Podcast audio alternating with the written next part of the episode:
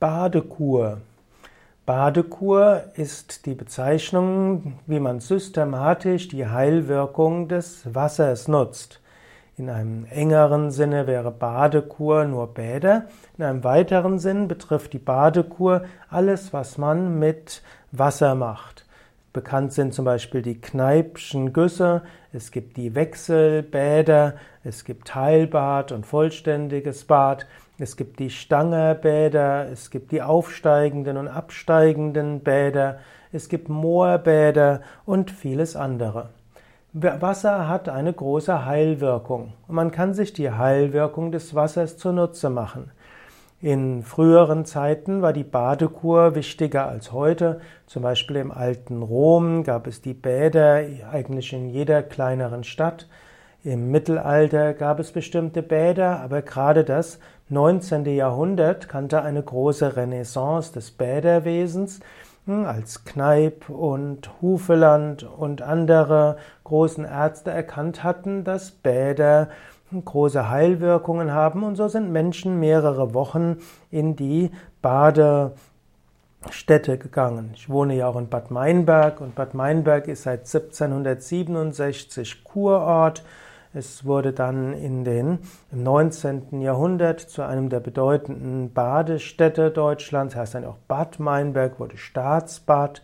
Und dort sind Menschen dann in mehrere Wochen in Kur gefahren, eben in eine Badekur, haben dort jeden Tag mehrere Anwendungen gehabt, wo immer irgendetwas mit Wasser oder mit Moorbad zu tun hatte und sind dann nach ein paar Wochen regeneriert wieder zurückgegangen. Badekur wurde zum einen verschrieben zur Heilung von Krankheiten, wurde aber auch vorbeugend verschrieben, um die Gesundheit zu fördern und insbesondere wer in einem Zwischenzustand ist, nicht, nicht, nicht krank, aber auch nicht gesund, der hat einfach von der Badekur besonders profitiert, weil die Badekur hilft, wieder sehr, wieder die Selbstheilkräfte des Körpers zu stärken, eben gesünder als gesund zu werden. Ein ähnliches Konzept gibt es ja auch in dem sogenannten Wellnesskunde, wo oder auch in der Resilienzforschung. Es gibt eben nicht nur krank und gesund, es gibt Zwischenstadien und es gibt sogar gesünder als gesund. Und Badekur hat als Ziel gehabt, das, was man heute als Wellness bezeichnet.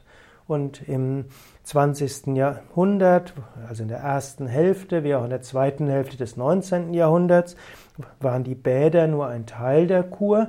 Dazu gehörte dann auch körperliche Bewegung, dort gehörte auch Vorträge, um den Intellekt zu stimulieren, dazu gehörten Musik und Kunst und dazu gehörte auch zwischenmenschliches Miteinander in zwangloser Atmosphäre.